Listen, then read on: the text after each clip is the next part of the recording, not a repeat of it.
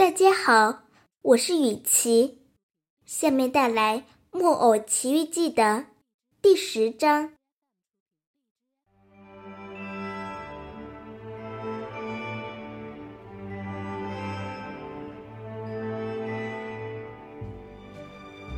匹诺曹一进木偶戏院，就出了一件事。这件事简直闹出了个大乱子。要知道。匹诺曹进去时，戏幕已经升起，滑稽戏已经开场了。台上站着花衣小丑和驼背小丑，他们正吵得不可开交。接着，还是那老一套，他们不断的相互威吓，说要请对方吃耳光和棍子。此时。台下的观众全神贯注地听着这两个木偶吵架，被他们逗得哈哈大笑。两个木偶活灵活现，他们做着手势，互相辱骂，就像咱们这世界的两个有理性的动物。突然，花衣小丑停止了表演，他向观众转过身来。手指着观众席后排，大叫起来，那腔调好像在演戏一样。天上的诸神啊，我是在做梦，还是在睡着呢，还是醒着呢？下边那个人不是匹诺曹吗？的确是匹诺曹，驼背小丑叫道：“没错，就是他。”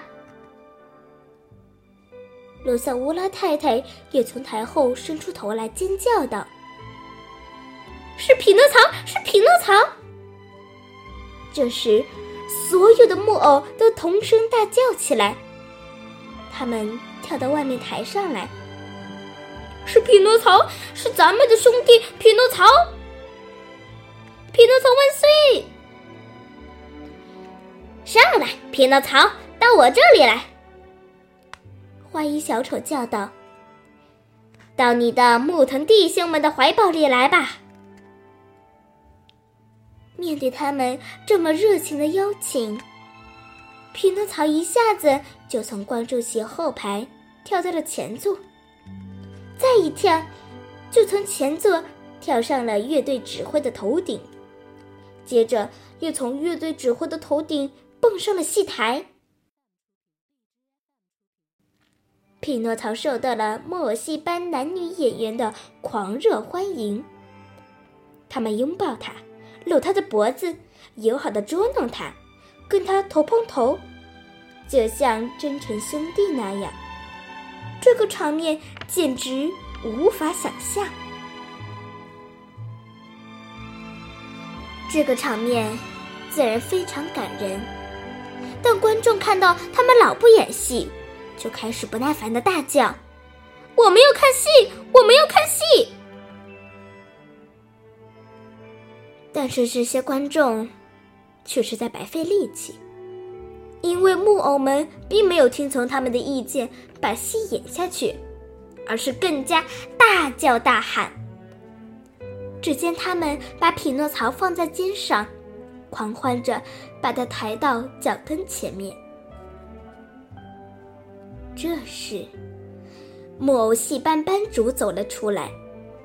他个子大大的，样子很凶，怎么看一眼就会感觉害怕。他留着一把黑色大胡子，那胡子就像一大滩墨水迹，老长老长的，从他的下巴一直拖到地上。只说一点就够了。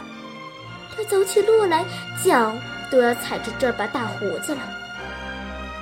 他那张嘴大的像炉口，一双眼睛就像两盏点着火的玻璃灯。他手里噼啪噼啪抽着一根大鞭子，鞭子是用蛇和狼尾巴编起来的。大家都没有想到班主会突然出来，他们一下子吓得不敢出大气，连苍蝇飞过都能听到。这些可怜的木偶，个个哆嗦的像树叶子。你为什么要到我的戏班里来捣乱？班主问匹诺曹说：“那大嗓门发出来的声音，嗯，听起来像阎王爷害了重伤风似的。”啊，先生，嗯，您要相信我，这、这、这、这不能全怪我。够了，够了，晚上咱们再算账。啊，事实的确如此。演完戏之后，木偶戏班班主走进厨房。现在厨房里正在烤一只肥羊作为晚饭，羊被叉子插着，正在火上慢慢的转动。班主为了最后把羊烤熟烤焦，就把花衣小丑和驼背小丑叫来。对他们说：“你们去把钉子上挂着的那个木偶给我带来。我看他木头很干，如果把它扔到火里，准能把火给烧啊！烤熟这只羊。”花衣小丑和驼背小丑起初还犹豫着不走，但是班主生气的瞪了他们一眼。他们吓得只得服从。不一会儿功夫，他们就架来可怜的匹诺曹回到了厨房。